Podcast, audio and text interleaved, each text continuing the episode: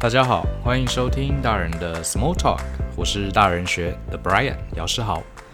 今天呢、我们想跟大家聊聊一个过去都没有聊过的主题，是销售。呃，不是一般实体商品的销售，而是呃专业服务，尤其是知识型产品、知识型服务的销售。其实呢，我自己呃。算是算一算啊，实际上算算也有十多年的销售经验。可是我倒是很少去卖过真正实体的商品，而是我主要啊从大概二十多岁起，哈，我因为从事顾问业的关系，呃，我就在销售我们公司的顾问服务。那三十几岁之后呢，除了当顾问之外，慢慢也往讲师之路迈进。所以呃，我的公司世博管理顾问，还有我们的品牌大人学，其实主要是在销售课程。好，销售课程，呃，所以其实这些年来，我累积了一些销售这个呃顾问服务啊，或是课程类似这样知识型的服务的一些经验，所以想借由这个机会跟大家分享一下我自己的心得。呃，我觉得如果像很多年轻人，我是蛮鼓励哈，你可以去试试看销售这个工作，因为我认为销售第一个它是跟人接触，它其实啊呃是一个很我认为是一个很不简单的工作，而且是一个非常基本的训练。你必须了解这个想要买东西的人哈，他的心情、他的心态，而且过程中其实你必须要去解决他实际上的问题。好，就像我自己很喜欢呃一个比喻啊，就是一当有一个人啦、啊，呃来店里跟你买电钻。他要的往往不是电钻，而是要一个墙壁上的洞，哈。可是如果你把这个目标全部都放在这个电钻上啊，这个不一定会成交。你反而要去思考他今天为什么要来买这个商品，因为不管是呃什么样的商品，它其实只是一个媒介，重点是要解决他背后的问题，或者是他达到他人生的呃某一个缺憾啦，或是他某一个渴望。这个东西要去抓到，其实是一个很专业的过程，啊，很非常专业的过程，并不是那么简单。那我自己倒是从来没有受过科班的这个业务训练，可是就是误打误撞吧。就是在二十几岁的时候，当时我进了一家国内小型的顾问公司，那它主要是销售软体还有顾问服务。当时我老板啊就给了我一大张这个客户名单，上面有三百多个客户，我还记得。啊、呃，他也没有教我怎么做，他就说你打电话吧，啊，每天尽量打，问问这些客户有没有需要。当时这个我也是一个研究所，这个国立大学呃这个研究所毕业的这个理工科学生啊，这个自视甚高，想说怎么叫我做这种这个很 low 的工作哈，打电话叫人家买东西，这个像什么话？可是没办法，老板交办的，我就一一通一通打。那当然成效也不好，我自己讲话也讲得结结巴巴。可是从那次过程中啊，我就发现，呃，销售这个工作好像不管你从事什么样的行业啊，最后都是不可少的。好，都是不可少的。呃，我我想今天呢、这个我想用我自己这些年来两个呃真实的案例，好，来跟大家分享一下。我认为销售这呃，尤其是销售这个知识型的服务，好，这样比较抽象的东西，我们到底该怎么做？首先，我想提的一件事情就是，当你销售的东西是一个课程，是一个顾问服务，或是一个非常专业领域的一个服务的时候啊。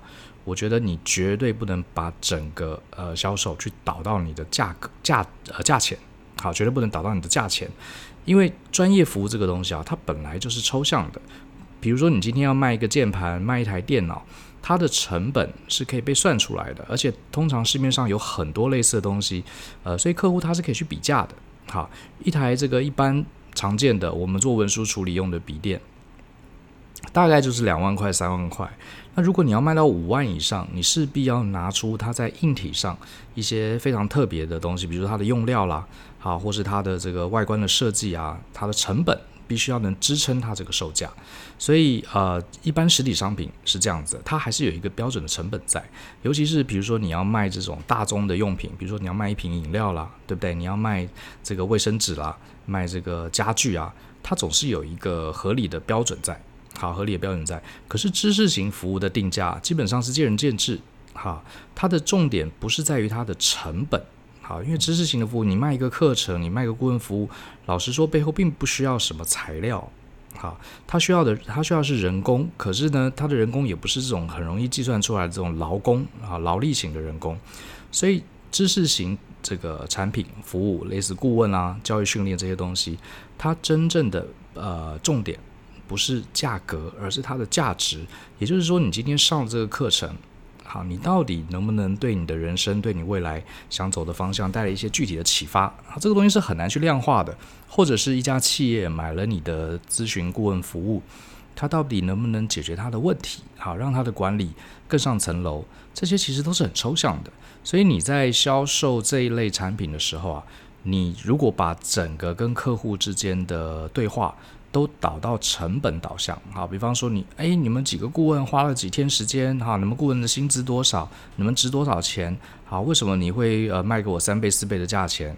好，如果你陷入这样子的一个讨论啊，哇，那我觉得第一个，你呃你的毛利一定会下降，因为对方会砍价。第二个，砍价如果能成交，那不打紧。重点是他客户在砍价过程中啊，他会开始这个对你的专业服务产生怀疑。如果你的声称你的服务是很专业的，声称你的课程是非常知性的，可是你居然在这边可以称斤论两卖，好，甚至愿意降价求售，对方就会产生一个很严重的怀疑，觉得诶，你这个东西是不是有问题？为什么你可以卖那么便宜？好，为什么我叫你降价，你居然也就降了？是不是都没人找你？你的专业是不是如你所说真的这么厉害？好，所以这是一个很跟卖实体商品一个非常重要的区别。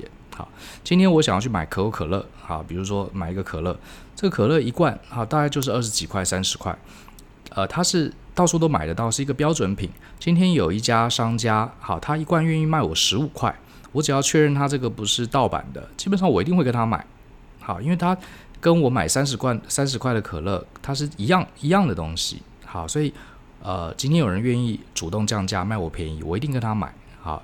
可是呢，各位要切记哈，你卖的是课程或是专业服务，或是呃这这类的东西，你一降价，基本上还不是说人家就马上就给你买，反而他会对你的个人品牌，还有对你这个东西的价值啊，打一个非常严重的折扣。好，打个非常严重的折扣，这个是跟卖实体的商品最大最大的不同。好，呃。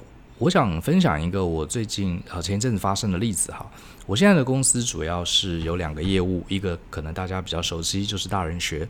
呃，我们定期在网络上开设各式各样成人的课程，哈，有英文课，有职场，有两性两性，有管理，有人际沟通。那这部分我们叫公开班。可是很多人不知道，其实我们公司还有另外一项很重要的业务，就是呃所谓的管顾公司。管顾公司的概念就是我们呃台湾有很多很多的企业。他每年都有一些呃预算要花在这个员工身上，哈，做员工的培训。那我们这样的公司呢，就是会跟企业的 HR 或是负责办训练的同仁接洽，他们今年有什么样的年度计划，他们想要什么样的课程来培训他们的员工，然后我们帮他分析、帮他规划之后呢，就会派最好的老师进去，所以有点像是包班制，好，老师派到这个企业里面去为他里面的同仁上课，这个我们一般叫管顾公司。呃，管顾公司在台湾有非常多，啊，有些管顾公司呢，呃，最后他也会走到降价求售的命运。其实根据我的经验呐，一旦你走到走到这条路，就是不归路了。因为你一旦降价，客户下次就会来，他发现你是可以降价的，他就会想要你降更多，哈，因为除非你能讲出你跟别人不一样，你有什么价值。那前阵子呢，呃，有一个客户，啊，打电话来。呃，我也不认识这个客户，是一个新客户。他打电话来，然后我来接手哈。呃，他就劈头就说：“哎，我想要上你们公司的这个专案管理课程。”我我就说：“哦，非常好，我们的同仁刚刚应该跟你介绍介绍过啦。你们对这个课程喜欢吗？”这个对方这个老板啊，劈头就说：“你们的课程为什么比其他管务公司贵那么多？好，你们贵在哪里？好，各位。”注意哦，你们贵在哪里？你们为什么贵那么多？或者是客户可能会问说，你们能不能算便宜一点？你们能不能降价？好，或者是你们的价位偏高，我们不考虑。当你听到这几个重要的客户来的问题的时候啊，你这时候一定要仔细的面对。好，你千万，我的经验是你千万不能去解释这个价格。对方虽然问的是你价格，可是如果你开始解释为什么我们比较贵，那我认为这其实不是一个很好的回答。好，因为第一个。老实说，你的东西贵，呃，如果你真的是呃卖可乐卖饮料，你的东西贵，你可以说哦，我的包装比较精美，我的用料比较精美。可是问题是在专业的服务里面，它本来它的价格跟它的实体的成本啊，本来就是没有关系的，好，没有关系的。所以你去越解释越不清楚。比方说，你说我们的人员薪水比较高，或者说你说呃我们呃这个课程比较贵，因为我们的讲义好印刷比较精美。如果你真的这样讲，好，那就糟糕了。好，举个例子，呃，之前我们这个呃有同业，他他这样回答，他说：“哦，我们比较贵，是为什么呢？因为我们的讲义比较精美。”好，或是说，他说：“因为我们的同仁呐、啊，会帮你写出更完美的这个结案报告。”当你这样讲，会遇到一个很大的风险，对方客户可能会说：“哦，呃，你讲义你就用一般的纸印就好了，我们不需要这么精美的讲义。”客户也可能会说。哦，你不需要帮我们拍照，你也不需要帮我们做这个结案报告。我们上完课之后，我们自己会做结案报告。万一客户一讲，哇，那你刚刚你的课程的定价的呃比人家高的原因，不就被击破了吗？好，这个所以是非常危险的。那怎么办呢？我当时并不跟他讨论这个价钱。客户说，为什么你的课程比别人贵的时候，我是这样回答的。呃，我根本就不跟他谈价钱，我也不顺着他的这个。问题啊，去回答价钱有关的事情，我反而回头问这个老板，呃，我说老板你好，嗯，这个你今天想要上专案管理课程，我可不可以问一下，你为什么想上这个课程？啊，这个老板噼里啪啦就讲了一堆，他们公司专案做得不好，如何如何。然后接下来我就问他说，所以你希望是用专案管理课程提升你们人员专案管理能力，对不对？他说对。好，那我又问了一下，那请问客户哈，你今天想要上这个专案管理课程？呃，你想这个你心目中一个理想的专案管理课程是什么？啊，你注意看，我其实根本就不回答他跟价格有关有关的问题。接下来他就说了，哦，我理想的课程就是不要讲那个教科书的东西啊，呃，过程要生动活泼，最好要有一些活动。好，我听完我也不回答，我说那还有呢？他说我希望老师啊，这个一定要很有专业经验，好，绝对不能只讲课本上的东西，他自己要有一些在业界上的经验，可以直接做分享。好，我说那还有呢？好，他又继续说了，我希望这个课程啊，一定过程中要很多的很多的演练，好，很多的演练，呃，这样子同学才学习效果才会好，而且最好啊，这个演练的案例啊，是跟我们公司的这个产业好有关的。那这个客户的产业是一个呃呃做笔电的公司，好，我先随便这样讲哈，笔电的公司。好，他就这样讲完这四个，结果呢，等他讲完之后，我开始回复了。我说哦，这个老板，你刚刚讲这几个，我认为你很有概念哈。确实，一个好的课程、有效的课程，确实要达到这几点。您刚刚讲到这个课程绝对要贴近实物，没有问题的。因为我们这个课程啊，跟其他公司最大的不同就是贴近实物，我们不讲这些考试啊、教科书、证照的东西。好，然后我讲了一些我们客户给我们的好评，然后我又介绍了一下老师。我说我们这个老师啊，在业界有十五年的执行专案的经验。好，他不是专门只负责教书的，他其实真正执行过很多大大小小专案，他的故事非常多。好，所以过程中我们都会去强调。然后呢，他又讲了，呃，要演练，我就把我们课程中差不多有七八个演练，我统统呃跟他介绍一下。最后呢，我也承认，我说，呃，你们公司是做笔电的公司，可是我们这几个演练呢、并不是呃以这个做笔电的公司。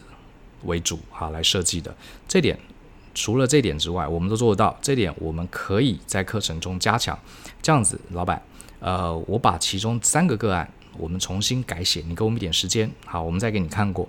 我们采用贵公司哈，呃，实际产业的例子，好，我们来做这些改写。诶，当我讲完这一串，大概从头到尾跟他对话不到三十分钟，听完之后他很高兴，他说：“嗯，很好，那我期待老呃这个你可以给我们一个新的个案。”好，然后结果呢？最后他就是呃开始跟我安排时间了。他说：“那你们的老师什么时候有空？”哎，我就跟他安排时间，就就定了一个时间。然后最后他说：“太好了，我们先上一班，如果好的话，接下来再上两班。”结果呃这门课就莫名其妙成交了，好就成交了。呃，他后来再也没有问我价钱的事情。好，而且后来也上了几梯。然后呢，当然我也照着他的意见把这个东西改一改。各位注意一下。我刚刚这整个分享的例子，你听到了什么？其实我想跟各位说，当很多客户来呃跟你讨价还价来问你价钱的时候，其实它的重点，就像我们刚刚讲电钻那个例子，它其实重点不是那几百块几千块，因为我们在企业上这个教育训练啊，呃上一门课一整天大概也就是十几万这样的价钱，这些公司绝对都出得起。好，你说就算给他打对折，也也不过是少个五六万。对不对？也不过就少个五六万，这个对公司来说，呃，并不是真的他拿不出来的钱。可为什么他会要你降价呢？其实最大的原因就在于他对你的东西他不信任。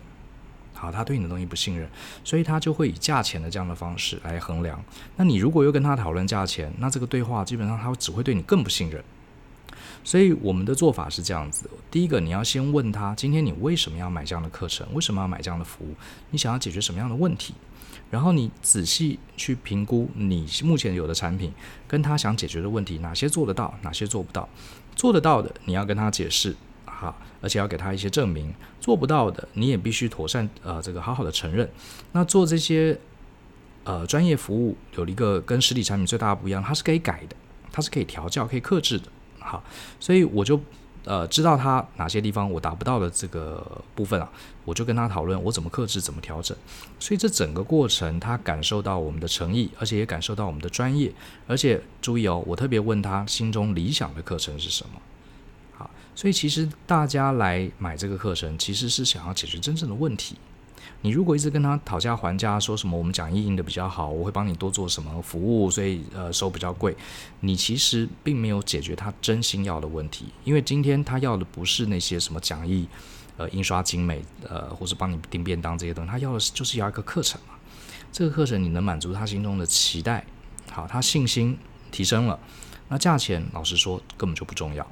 好，根本就不知道。当然了，有没有客户他真的就是来要跟你杀那几千块，也是有，也是有这种客户。你要不要接？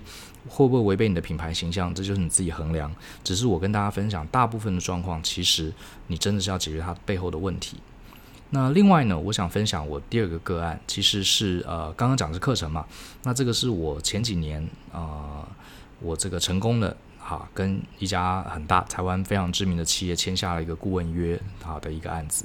这个案子是这样子哈，呃，这家公司它要的其实是呃为期一年左右一个专案管理的顾问导入，这里面包含很多的教育训练，包含了顾问服务，呃，还有这个软体这样的一个套装，好，一个整合性的方案。那当时我们很想拿到这个案子，所以我们就进去了。可是这个案子呢，呃，有面临了非常非常强大的竞争者。我们有两家竞争者，好，另外这两家公司都是全球非常知名、非常优秀的呃顾问公司兼软体公司。那我们公司是这里面唯一组织规模最小，而且是本土的，好，顾问公司。那怎么办呢？大部分的公司碰到这里，想说本土的优势是什么？本土优势就是几个嘛，第一个便宜。啊，第二个，这个现场支援，好，人力比较低，好，现场支援比较方便。可是，呃，我不这样看，好，我不这样看，我认为专业服务啊，其实还是要以专业为准。所以这个案子是这样子，当时三家公司，包含我们要去做简报，因为这个客户他有一个非常明确的预算上限，好，他给了我们一个数字，就是不管你的服务怎么样，你不能超过这个数字。好，事实上，这个他给我们这个预算是非常非常低的。我们自己内部衡量，原本是不想做这个案子的，因为太低。可是我们后来想想，诶，这是一个指标型的客户，我们拿到了第一年，也许他第二年、第三年还会再找我们。呃，后面我们可以把这个前面没赚到钱赚回来。好，我想其他两家国际级的公司大概也是这样想的。好，所以我们还是参与了这个计划。那一路呢，跟对方呃有很多很多的沟通交涉，最后终于到了关键决定，就是要去做这个业务简报。好，三家都在做简报。那后来的结果当然是我们拿到了。好，我们拿到了。嗯，这个过程当然呃，因为在做简报的时候。呃，我们的竞争对手在简报的时候，我们并不能进场去听。可是我后来是听呃客户那边陆续有几位来跟我们分享，好，我把它拼凑起来，得到了一个一个一个观察是这样子啊。那两家公司，其实我跟我跟那两家公司其实过去交手过很多次，好，我非常熟悉他们的 style。基本上呢，这些公司就是什么包山包海，好，他们的确优秀，他们在这个客户定的这个预算内。他们甚至比客户定的预算还要低。好，外国的厂商通常价格是高的，就是他们还要低。好，所以可见他们志在必得。然后他们就找了好多位专业的顾问轮番上阵执行这个简报。然后呢，简报中。呃，绕了一大堆英文的专有名词，不断地强调世界的发展的趋势啊，他们在国外的这些知名的客户是怎么做的，然后呃，这个专呃做专案管理一定要用到哪些技术、哪些科技，他们家的服务多厉害、多强，功能多强大啊，绝对可以让你们公司未来十年哈、有更好长远的发展啊之类的，包山包海讲了一堆，而且价钱还低于客户定的预算。那轮到我去，呃。主带呃主持这个简报的时候，我当时其实思考了一下，我觉得呢，今天如果我们跟另外两家这个世界级的公司，我也跟他们用一样的方向，好去包山包海，强调我们多厉害，呃，我们是不可能会胜出的，好，因为你要碰风的话，你绝对碰风不过这种世界级的公司啊，因为我自己也待过国外的顾问，我非常知道，呃，那怎么办呢？我觉得很简单。当你遇到你没有任何这种碰风的筹码的时候，最好的方式就是裸诚相见。你觉得这整件事情是怎么样？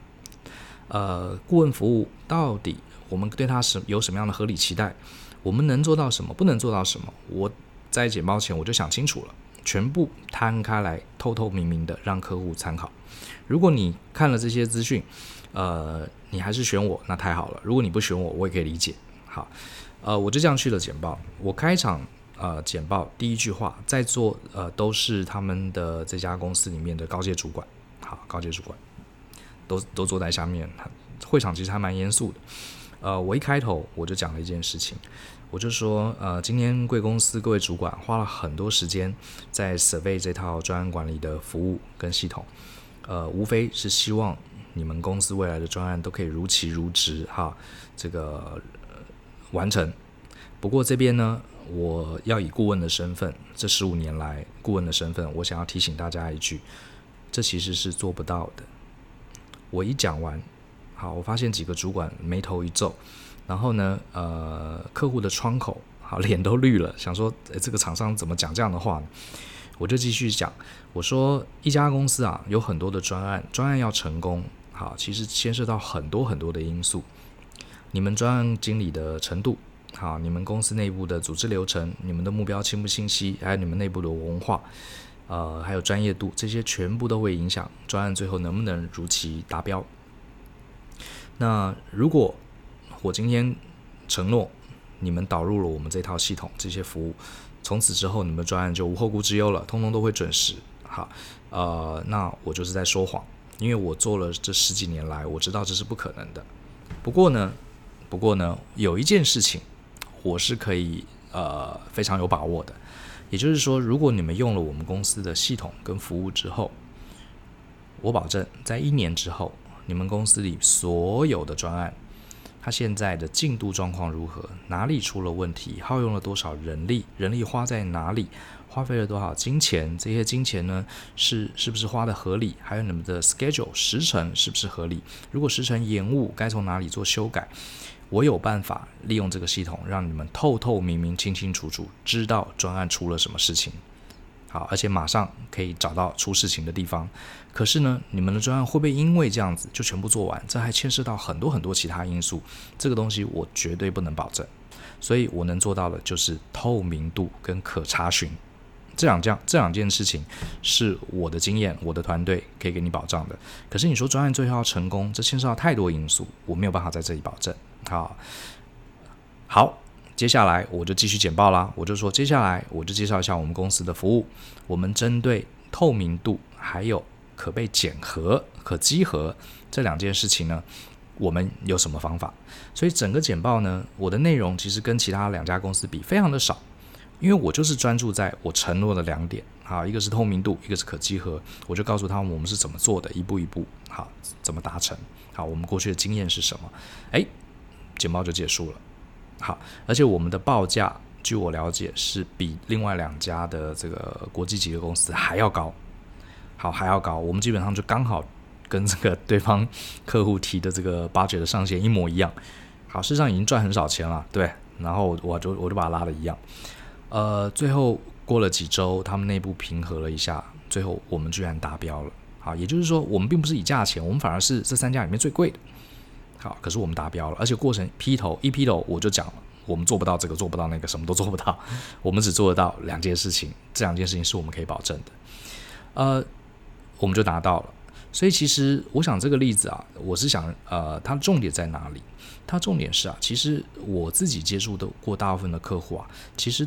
他们也不是笨蛋，好，你在他们，他们其实都做过研究的，尤其是一些比较好的公、比较优秀的公司啊，他们当他们花大钱在买这些专业性的服务的时候，他们其实一定做过内部的 study，好，都做过研究的。所以你在他们面前包山包海碰风，其实呃，他们大概都是半信半疑。好，而且他们老实说，他们也听多了，很多厂商都跟他们做简报。好，所以呃，一个优质的客户啊，其实你反而应该跟他讲实话。好像这些我们这些服务怎么可能什么都做得到呢？事实上不可能嘛，对不对？因为专案管理这件事情，其实所有的管理都一样，牵涉到很多很多很复杂人类行为、心理学，甚至还有一些是呃这个几率。好，有些几率的，有些时候就是运气不好，好碰到了状况，这都有可能。那我们能做的，好，基本上我把它非常明确的框架出来。好，这部分就是我们做得到，我们可以帮你做改善的。其他东西可能我们必须慢慢来努力。啊客户其实，当你这样讲的时候，基本上这就是一个信任，因为他知道你没有骗他，你没有糊弄他，客户的防御心态就会慢慢的这个降低。你看其他几家公公司包山包海讲了一堆，客户的脑子里一边听一边是想，这真的假的？这是真的假的？所以其实客户他并没有全全神贯注听你讲话，并没有全神贯注的相信你。好，他就觉得真的假的，真的假的。好，他一定会这样觉得。可是我劈头就已经讲了，好，我做不到这个，做不到那个。可是唯二有两件事情我可以保证。所以当我讲这两件事情的时候，客户是全神贯注在听的，而且我甚至也毫不这个隐藏，把我们怎么做到这两件事情的一些呃业界一些 know how 一些秘密，我我都告诉他们了。我甚至都说，其实你们如果有足够的人力，你们甚至都有办法自己做得到。好，我我们可以传授这样的知识给你们，好，没有问题的。好，所以其实客户他反而听得更多，啊，他听进去的更多，这就是一个信任问题。好，所以讲到这边呢，呃，这两个故事我是当然啦，呃，各位可能听这些故事要听到重点，哈，不要去扭曲我话里的意思。比方说，哦，我知道了，下次这个。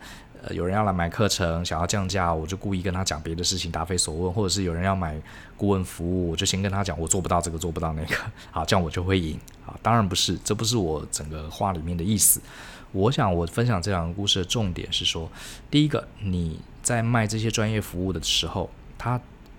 因为它是一个抽象的东西，它很难去计算实体的扎实的成本，所以你一定要让客户对你的专业产生信任。那怎么产生信任呢？首先你要去强调你的价值，你甚至要去分享你是怎么做到这件事情的。好，你不要把客户当成笨蛋，包山包海讲了一堆很空泛的东西，试图呃去迷惑他。啊，当然你说有没有客户会被骗？当然有。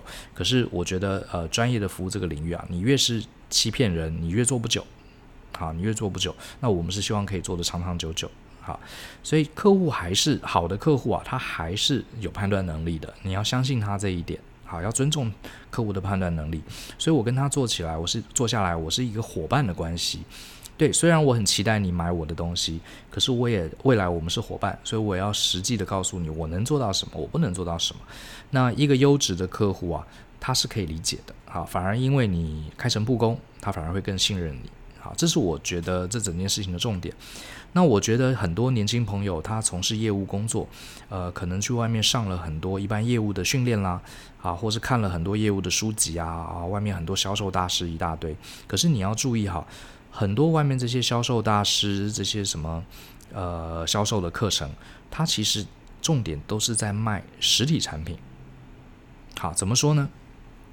举个例子，像外面有很多课程是教你怎么做好一个保险的业务员，教你怎么做好直销，教你怎么呃推呃推销你公司的商品，或者是教你怎么做一个房仲卖房子，呃这些业务他们也有他们的技巧在，可是他们非常重视一点是说你要了解客户的需求，你要跟客户啪妈几，好，你要去跟客户亲近，好，你要跟客户这个你要看起来很勾引，好，客户才会相信你。好，诚实，然后你要去了解商品的内容，好，当然这些都是对的。可是各位你要注意哦，当你今天卖的如果是一个课程或是顾问服务这类专业的商品，第一个，这个商品本身是你自己做的。举个例子，我们就拿跟房仲来比好了。今天假设我们今天要卖一栋，呃，想要当房房屋中介，我们要卖一栋房子给我们的客户，这个房子基本上不是你做的，你当然会对这个房子有更进一步的了解。可是呢，这里面可能我。呃介绍完房子之后啊，我会花很多时间跟客户啪妈几去了解他各方面的潜在的需求，好，成交机会会大增。可是今天如果你卖的是一个专业服务，比方说我卖的是顾问服务，这个顾问服务本身就是你的公司从零开始自己做出来的，自己提供的一个服务。那在这个自己提供的服务里面呢、啊，你如果这个身段太过柔软，哈，好像一副这个啊，这个呃，你是大老板，好，我我求你啊来买我的东西，我卑躬屈膝，我身段放得非常低，好，我求你来买这样的东西。其实我觉得这反而是在专业服务的销售里面，反而是呃会有反效果的。怎么讲？因为对方其实。